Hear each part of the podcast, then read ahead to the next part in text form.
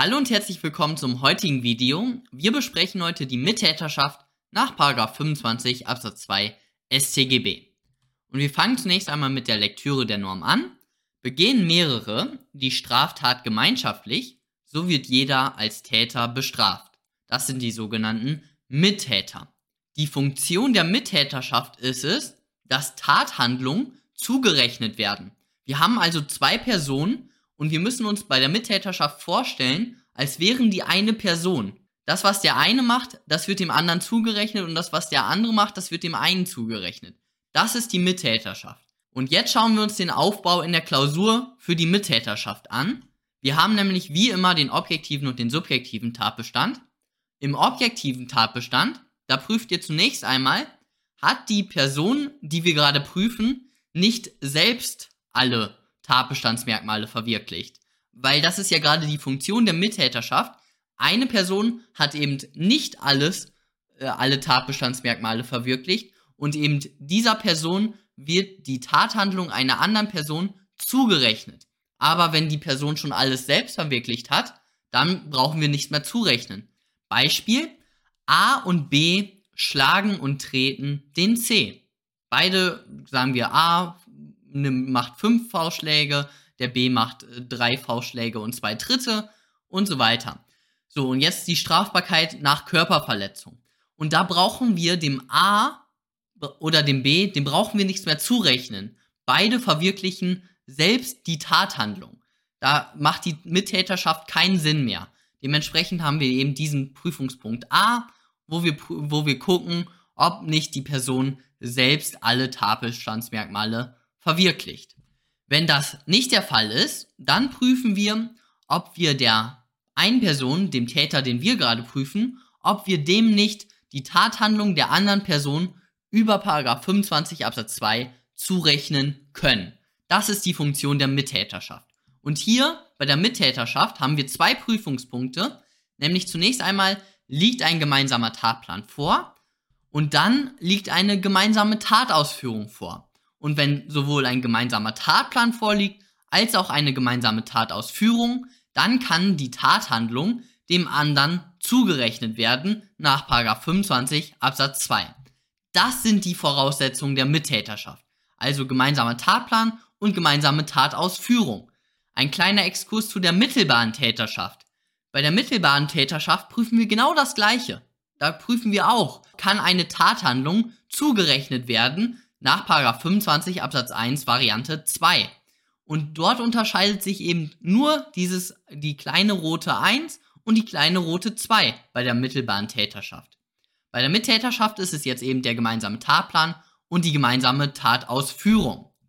Dann kommt man zu dem subjektiven Tatbestand und hier prüft man wie immer den Vorsatz bezüglich aller objektiven Tatbestandsmerkmale, also Vorsatz in Bezug auf einen gemeinsamen Tatplan und Vorsatz in Bezug auf die gemeinsame Tatausführung und dann gegebenenfalls noch sonstige subjektive Merkmale, die sogenannte überschießende Intendenz, zum Beispiel beim Diebstahl die Zueignungsabsicht. Dann kommt die Rechtswidrigkeit und die Schuld. Das ist der gesamte Aufbau der Mittäterschaft. Noch ein kleiner Hinweis vom letzten Video. Wir müssen nämlich darauf achten, dass bei Sonderdelikten und bei eigenhändigen Delikten eine Mittäterschaft nicht möglich ist, weil bei diesen Delikten kann eben keine Tathandlung zugerechnet werden. Okay, schauen wir uns ein Beispiel an. A und B haben gemeinsame Schulden. A berichtet B, dass er sich über einen gewissen Zeitraum Geld durch Einbrüche verschaffen will, um diese gemeinsamen Schulden zu tilgen. Sie gehen zusammen los.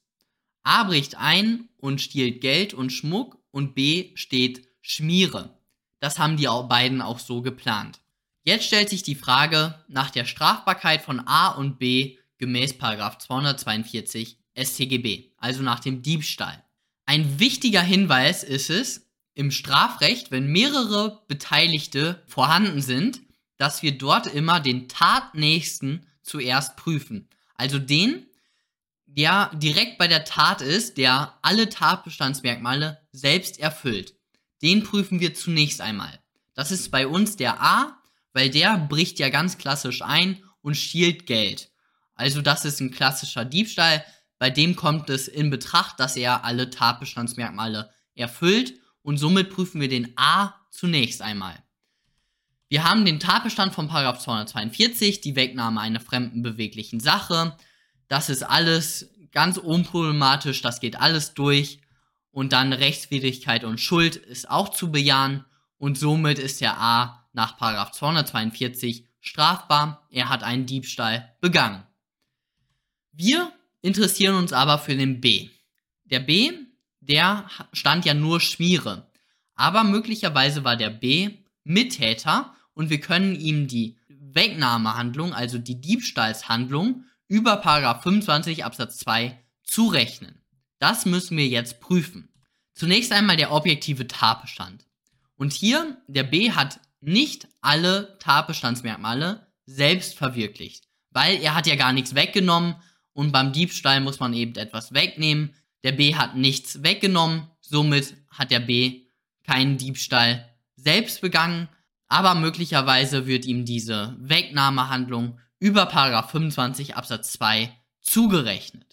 Das setzt voraus, dass ein gemeinsamer Tatplan vorlag und dass die beiden eine gemeinsame Tatausführung begangen haben.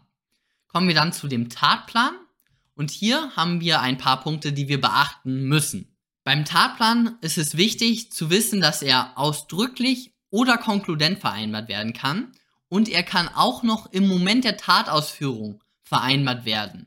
Das ist auch insbesondere bei, der, bei dem Problem der sukzessiven Mittäterschaft relevant. Und zum Schluss, für, insbesondere für den Exzess bei der Mittäterschaft, ist es wichtig zu wissen, dass der Tatplan Grund und Grenze der wechselseitigen Zurechnung ist. Also es kann nicht alles zugerechnet werden, sondern der Tatplan ist maßgeblich. Hier ist das alles kein Problem. Der A und der B, die haben sich, äh, ja, die haben ausdrücklich einen Tatplan vereinbart und nämlich ein Tatplan über die Einbrüche und die Aufgabenverteilung wurde ausdrücklich geschlossen. Dementsprechend ist der gemeinsame Tatplan hier zu bejahen. Das haben die sogar vor der Tat gemacht, also alles überhaupt kein Problem. Nächster Punkt ist die gemeinsame Tatausführung. Und hier ist es wichtig zu wissen, diese Definition, jeder Mittäter muss einen objektiv förderlichen Beitrag leisten. Das solltet ihr in der Klausur so hinschreiben und dann kommt ihr nämlich zu den beiden Ansichten, nämlich einmal zu der Ansicht der Tatherrschaftslehre von der herrschenden Lehre und einmal zu der eingeschränkt subjektiven Theorie vom BGH. Wir erinnern uns an das letzte Video, die Tatherrschaftslehre. Da müssen wir gucken, hatte die Person das Tatgeschehen in der Hand? War die Person Randgestalt oder war sie Zentralfigur? Wenn sie Zentralfigur war, dann kommt eben die Mittäterschaft in Betracht. Wenn sie nur Randfigur war, dann kommt eben ja entweder die Anstiftung oder die Beihilfe in Betracht. Also war der B hier Randfigur oder Zentralgestalt. B hat zwar einen förderlichen Tatbeitrag geleistet, er hat nämlich, der hat nämlich Schmiere gestanden. Also das war förderlich. Jedoch ist der B nur Randgestalt, da er das Geschehen nicht planvoll lenkend in den Händen hielt. Also der A hat hier eigentlich alles gemacht. Der A stand definitiv im Vordergrund und der B war eher ja Randgestalt, der nur so rumstand. Er hat nach der Tatherrschaftslehre nicht genügend getan und war nach der Tatherrschaftslehre eben nur Gehilfe. Also es kommt nur eine Beihilfe in Betracht. Nach der eingeschränkt subjektiven Theorie vom BGH, da müssen wir nach dem Täterwillen gucken, also nach dem sogenannten Animus Auctoris. Und hier ist natürlich die Tatherrschaft ein, Indi ein Indiz hierfür. Und wir hatten ja gesagt, dass der B hier keine Tatherrschaft hatte. Aber der B hatte ein hohes Interesse am Taterfolg und der Umfang der Beteiligung ist auch noch sehr wichtig, weil die beiden tilgen ja aus der, aus der Beute die gemeinsamen Schulden. Und nach einer Gesamtbetrachtung würde man hier wohl sagen, dass ja die Mittäterschaft wohl eher in Betracht kommt, andere Ansicht gut vertretbar, aber eben das Interesse am Taterfolg und der Umfang der Beteiligung sprechen eben dafür, dass eine Mittäterschaft vorliegt. Und somit kommen die beiden zu einem unterschiedlichen Ergebnis, sodass es eines Streitentscheides bedarf. Und hier Argumente gegen den BGH, das hatten wir im letzten Video schon, nämlich eben diese Rechtsunsicherheit und das Gewicht der objektiven Gesichtspunkte ist unklar. Man muss eben halt eine wertende Betrachtung vornehmen und das haben wir auch gerade gemacht, nämlich Tatherrschaft haben wir nicht so wichtig eingeschätzt, aber da, der, das Interesse am Taterfolg und den Umfang an der Beteiligung haben wir als höher bewertet und dementsprechend eine Mittäterschaft angenommen. Perfekt. Es kommt also eine Beihilfe in Betracht und hier, das ist schon mal ein Vorgriff auf das nächste Video oder auf eines der nächsten Videos, nämlich hier, der B hat sich nach 242 27 strafbar gemacht, nämlich zur Beihilfe am Diebstahl. Jetzt kommen wir zu einem Klassikerproblem bei der Mittäterschaft, nämlich zu dem Problem, wie denn der Tatbeitrag auszusehen hat. Also, wir gucken uns die Unterscheidung zwischen der weiten und der engen Tatherrschaftslehre an. A und B besprechen sich. B legt einen äußerst detaillierten Plan vor, den A ausführen soll. Der O geht samstags abends immer in die Disco. Weil die Frau des O nachts an der Tankstelle arbeitet, steht diese um 2 Uhr immer auf. Daher verlässt der O immer um 1.30 Uhr die Disco. Er nimmt immer den etwas längeren Weg über die Alexanderstraße. Hier befindet sich an einer Stelle eine Gasse, in der der A lauern kann und ihn dann überfallen soll. O müsste gegen 1.42 Uhr diese Gasse erreichen. Weil O etwas eitel ist, nimmt dieser seine Brille nicht mit zur Disco. Dies ist aber für den A hilfreich, weil der O dann nicht mehr allzu gut sehen kann, sodass eine Spielzeugpistole den O bereits einschüchtern wird, da er eben nicht mehr genug, äh, nicht mehr alles erkennen kann. Also der O hat ein paar Sehschwierigkeiten und wird deswegen die Spielzeugpistole nicht mehr von einer echten Pistole unterscheiden können. Das ist der ganze Plan des A. Jetzt führt der A diesen, Pla diesen Plan wie geplant aus und alles läuft wie geschmiert. Also alles läuft perfekt. Und wir fragen uns jetzt nach der Strafbarkeit nach dem Paragraph 249, dem Raub. Und der A ist natürlich der Tatnächste, deswegen fangen wir mit dem an. Und der verwirklicht alles unproblem unproblematisch. Dementsprechend ist der A nach Paragraph 249 nach dem Raub strafbar. Uns interessiert jetzt der B. Wir haben den Tatbestand. Da haben wir wieder den objektiven Tatbestand und dort müssen wir zunächst einmal wieder feststellen, dass der B nicht alle Tatbestandsmerkmale eigenhändig verwirklicht hat. Der B hat ja nur geplant. Der B hat nichts weggenommen. Der B hat keine Gewalt angedroht. Dementsprechend fehlt es hier an der Tathandlung, die wir ihm aber möglicherweise über 25 Absatz 2 zurechnen können. Wir fragen uns, liegt ein gemeinsamer Tatplan vor? Das tut er. Jetzt fragen wir uns nach der gemeinsamen Tatausführung. Und hier wird es problematisch. Jeder muss einen objektiv förderlichen Tatbeitrag geleistet haben.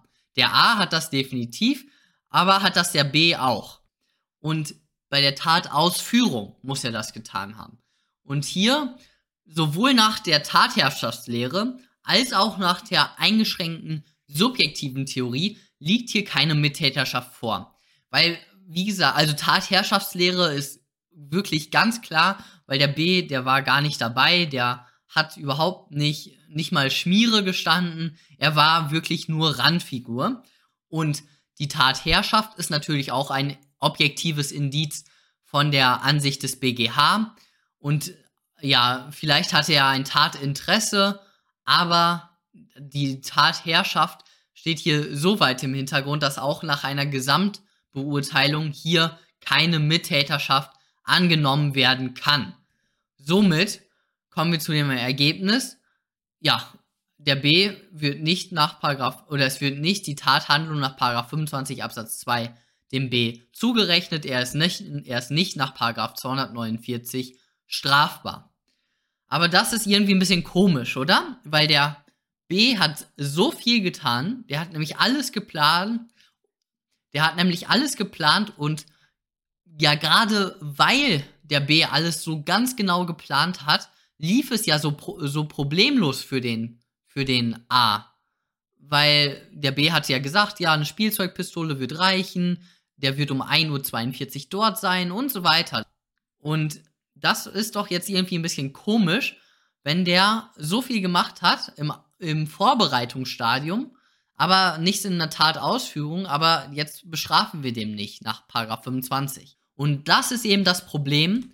Und die eine Ansicht, das ist die strenge Tatherrschaftslehre, die sagt, die Annahme von Mittäterschaft ist nur bei einer wesentlichen Mitwirkung im Ausführungsstadium gerechtfertigt. Also die sagt ganz klar, nein, der B, auch wenn der so viel gemacht hat am Anfang, der muss irgendwie doch bei der Tatausführung mithelfen. Irgendwie.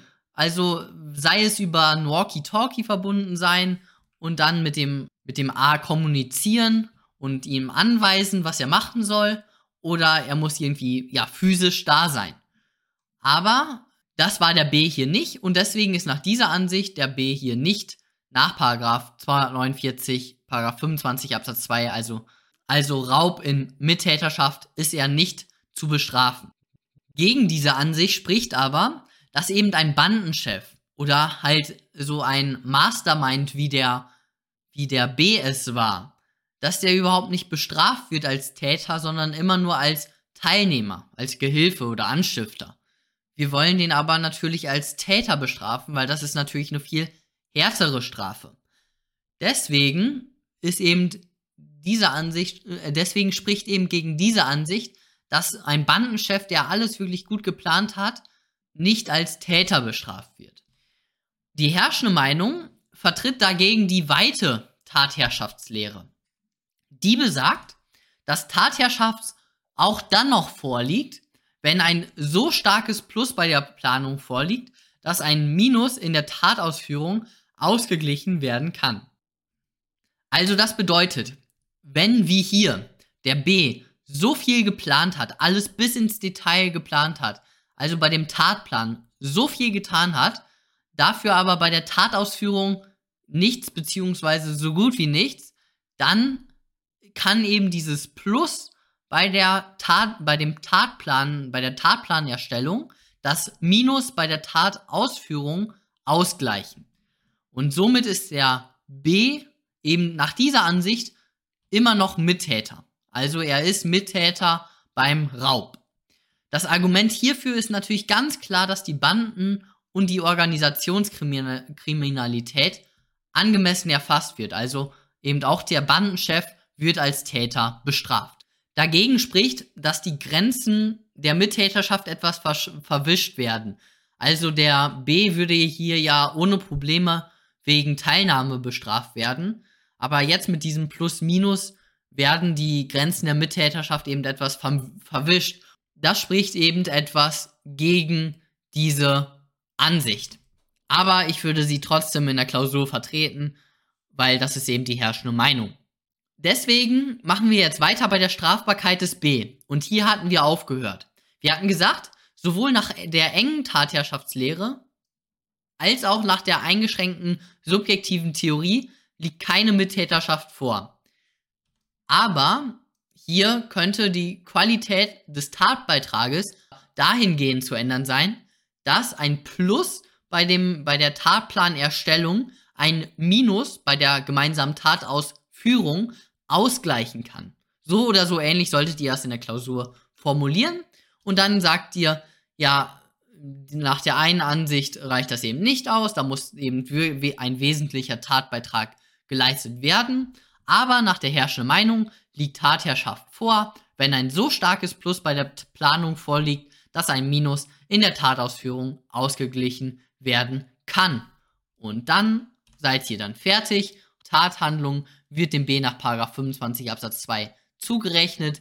Damit kommen wir dann in den subjektiven Tatbestand und Vorsatz und sonstige subjektive Merkmale sind alle ohne Probleme gegeben. Dann kommen wir zu der Rechtswidrigkeit und der Schuld und somit ist der B nach 249, 25 Absatz 2 zu bestrafen. Hier nochmal die Übersicht. Wir haben bei der Mittäterschaft die sogenannte Ausführungsherrschaft. Also das ist diese Tatherrschaft. Und hier muss der A und der B, die müssen in einem Kreis nebeneinander stehen, weil beide sind Mittäter. Die müssen ja wie eine Einheit sein. Die müssen beide einen Plan haben und beide bei der bei der Tatausführung einen objektiv förderlichen Beitrag leisten. Die Abgrenzung zwischen Mittäterschaft und Teilnahme, das ist eben hier bei der Teilnahme, da steht, da ist der B nur Randfigur. Bei der Mittäterschaft, da ist der B Zentralfigur. Und wir müssen uns eben fragen, entweder ist der B im Kreis noch drin oder ist der B außerhalb des Kreises.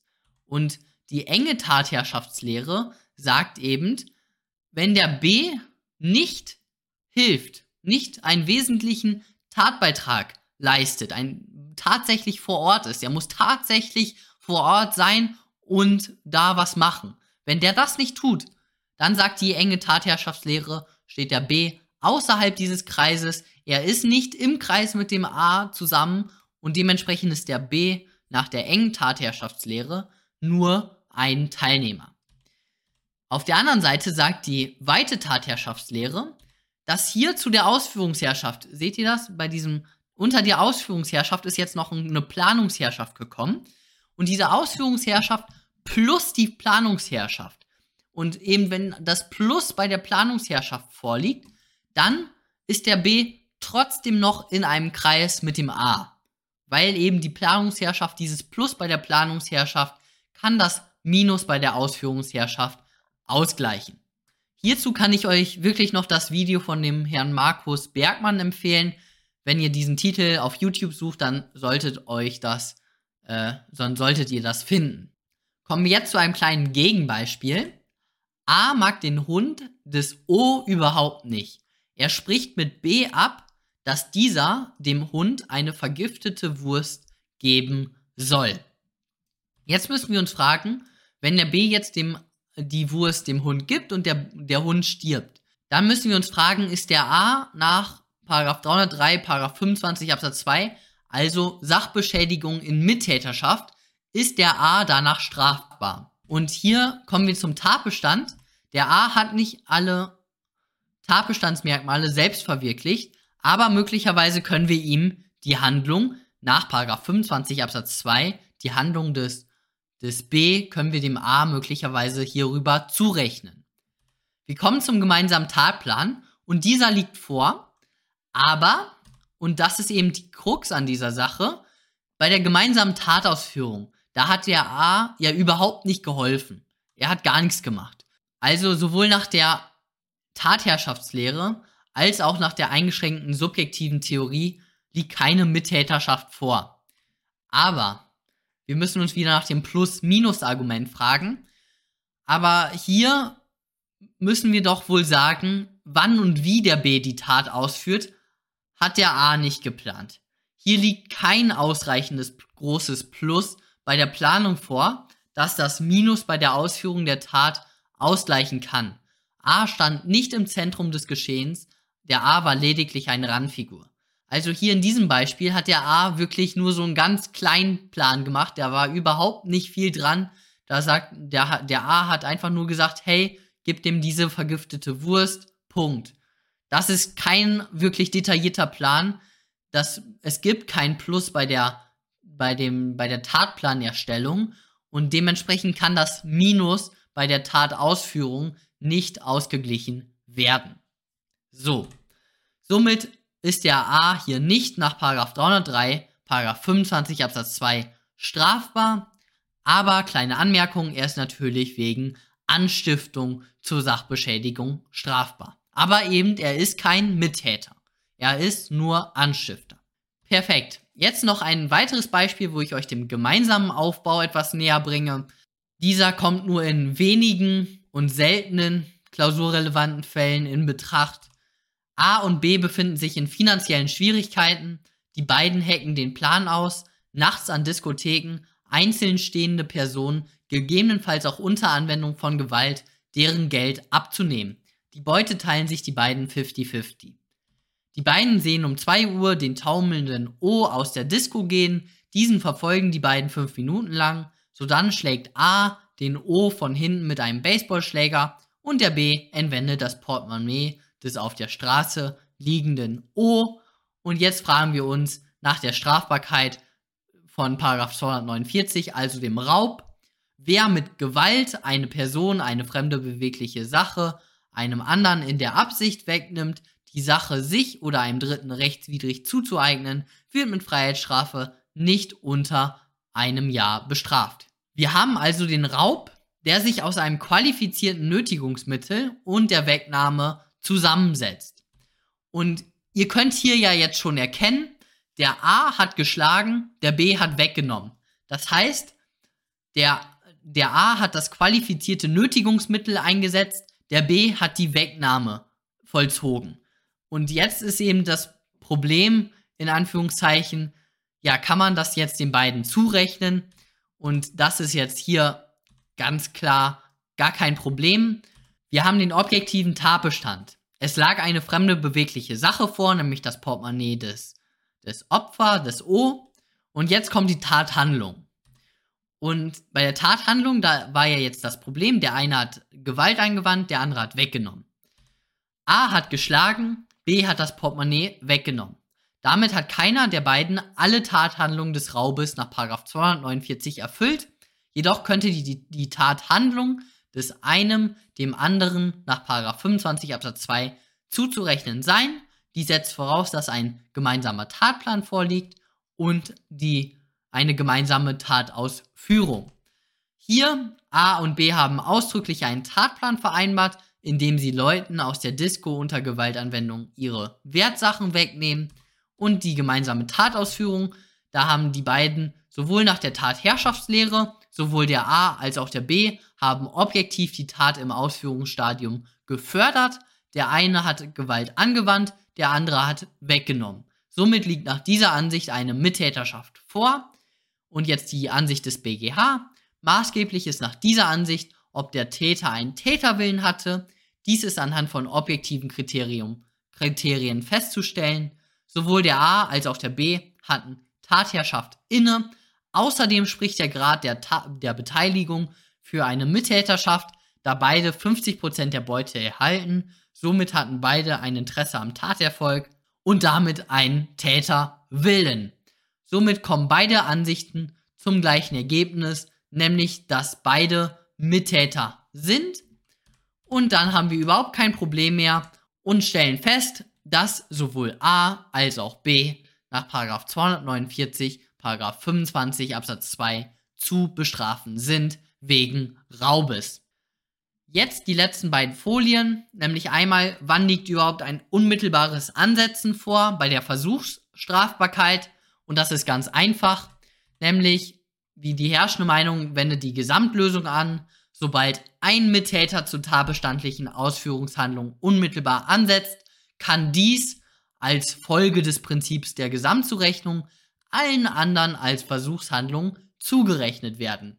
Weil wir hatten ja gesagt, bei der Mittäterschaft müssen wir uns die Person wie eine Person vorstellen. Und wenn der eine eben unmittelbar ansetzt, dann gilt das eben auch für die anderen. Dann wird das eben zugerechnet. Das ist eben die herrschende Meinung. Und das Argument hierfür ist natürlich ganz klar die Struktur der Mittäterschaft. Nämlich eben, dass alles zugerechnet wird. Alle Tathandlungen werden zugerechnet. Damit wird auch das unmittelbare Ansetzen zugerechnet. Die andere Ansicht sagt eben, entscheidend ist, wann der einzelne Mittäter zu seinem Tatbeitrag ansetzt. Also in unserem vorherigen Beispiel hätten wir einmal aufteilen müssen, ja, wann setzt denn der A mit seinem Baseballschläger unmittelbar an und wann setzt der B unmittelbar zur Wegnahme an, zur Wegnahme des Portemonnaies an. Das wäre diese Ansicht. Aber ihr solltet ganz klar der herrschenden Meinung folgen und eben dieses Argument der Gesamtzurechnung nennen. Und dann habt ihr das schon. Dann kommt der Rücktritt und hier, dieser richtet sich nach 24 Absatz 2. Lesen wir einmal den 24 Absatz 2. Sind an der Tat mehrere beteiligt, so wie bei der Mittäterschaft, so wird wegen Versuchs nicht bestraft, wer freiwillig die Vollendung verhindert, jedoch genügt zu seiner Straflosigkeit sein freiwilliges und ernsthaftes Bemühen, die Vollendung der Tat zu verhindern, wenn sie ohne sein Zutun nicht vollendet oder unabhängig von seinem früheren Tatbeitrag begangen wird. Das muss man sich ein paar Mal durchlesen und dann kommt man zu diesem Aufbau oder man muss sich eben diesen Aufbau merken. Es müssen einmal mehrere Beteiligte vorliegen, also Täter und Teilnehmer. Rücktrittsprüfung muss dann für jeden Einzelnen getrennt gemacht werden. Warum? Weil der Rücktritt ein persönlicher Strafaufhebungsgrund ist und deswegen eben für jeden Einzelnen. Dann zweiter Punkt ist das Rücktrittsverhalten. Hier muss der Zurücktretende eine neue Kausalkette in Gang setzen, die eben die Vollendung verhindert. Und das dritte ist die Freiwilligkeit, nämlich hier die herrschende Meinung, dass autonome Motive vorliegen müssen und keine heteronomen Motive. Perfekt, mehr dazu gibt es natürlich im Rücktrittsvideo. Jetzt gibt es noch drei Probleme beim, bei der Mittäterschaft, nämlich einmal den Exzess, dann den Error in Persona und dann die sukzessive Mittäterschaft. Diese schauen wir uns aber im nächsten Video an, weil dieses Video ist schon lang genug. Perfekt, und damit sind wir fertig. Ihr könnt wieder Kommentare unten da lassen, sowohl positiv als auch negativ, Kritik und so weiter, Themenvorschläge auch. Und wir sehen uns dann beim nächsten Mal. Bis dann.